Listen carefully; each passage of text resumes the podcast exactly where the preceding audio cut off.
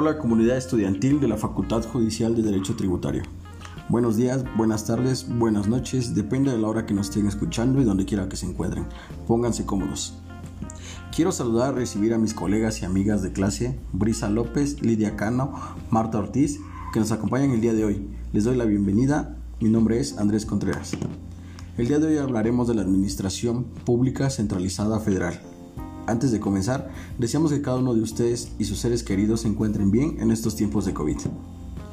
Como introducción, es importante mencionar que para desempeñar sus funciones administrativas, el presidente de la República se auxilia en las distintas secretarías de Estado. Dicho número de secretarías aumenta o disminuye en la forma en la que van aumentando o disminuyendo las atribuciones de la Administración Pública Federal. Brisa, ¿por qué consideras que es importante conocer ¿Cuántas secretarías de Estado existen y cuáles son sus funciones? Porque es importante saber la forma de organización político-administrativo de un país y saber a qué dependencia dirigirse en caso de ser necesario, ya que muchos no sabemos en dónde ir. Lidia, ¿conoces cuántas secretarías de Estado existen en la actualidad y quiénes son los que dirigen cada una de ellas? Al parecer son 19 secretarías de Estado. Por mencionar algunas entre las más conocidas y que más se relacionan con nuestra carrera es la Secretaría de Hacienda y Crédito Público. Su titular es Arturo Herrera Gutiérrez.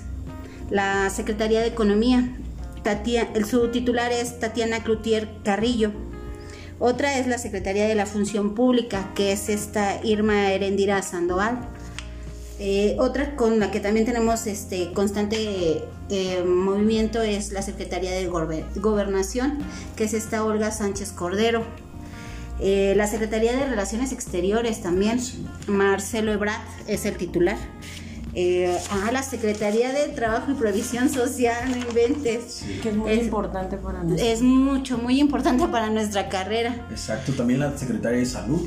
Ándale. Ahorita con el COVID también es muy importante. Sí. Ha tenido mucho auge esa secretaría. Sí, y, un, y por ejemplo hay una que pues, no, yo por mi trabajo pues sí tengo, no constante movimiento, pero sí este, es muy importante es la Secretaría del Medio Ambiente y Recursos Naturales. Exacto. Sí, exacto. Es, es algunas secretarías son conocidas, eh, mucho más conocidas que otras, ¿no?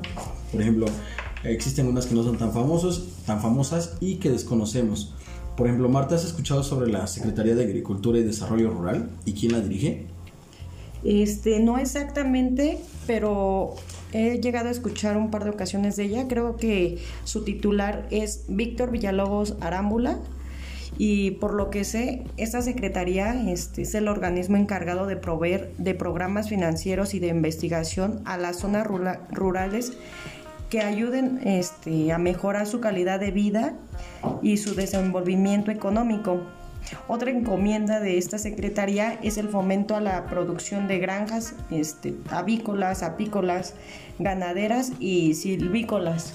Sí, es cierto, qué bueno que mencionaron esa secretaría, porque les comento que durante el sexenio de Peña Nieto se llamaba Zagarpa. Como podrán ver, las secretarías cambian de nombre en distintas administraciones que dirigen el país. Otro ejemplo que recuerdo es la Secretaría de Desarrollo Social. La mayoría la conocemos como el Sol, que cambió su nombre en este sexenio, que ahora se llama Secretaría de Bienestar. Este, al igual que sus nombres, las secretarías aumentan o disminuyen. Por ejemplo, en el sexenio de Felipe Calderón fueron 18 secretarías. En el de Peña Nieto fueron 20. Y ahorita, con AMLO son 19 secretarías.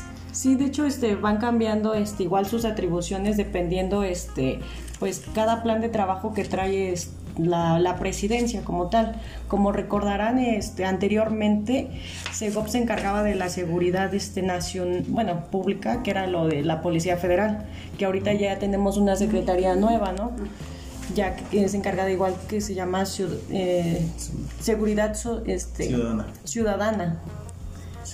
Sí, es correcto. Es, con el gobierno de AMLO y tenemos que desapareció en comparación con el de Peña la Secretaría de la Reforma Agraria. Entonces, eh, aquí la diferencia y como ustedes dicen, cambian de nombre, cambian, eh, disminuyen, aumentan y cambian de atribuciones. Exacto, sí, igual este, en cuanto a la Secretaría de Hacienda, que es la con la que tenemos más contacto, este, había instituciones, bueno, ahora sí, instituciones de la Secretaría de Hacienda que ahorita ya este, tienen la, otras atribuciones pero pues es dependiendo cada, cada este titular cómo organice a sus a sus áreas.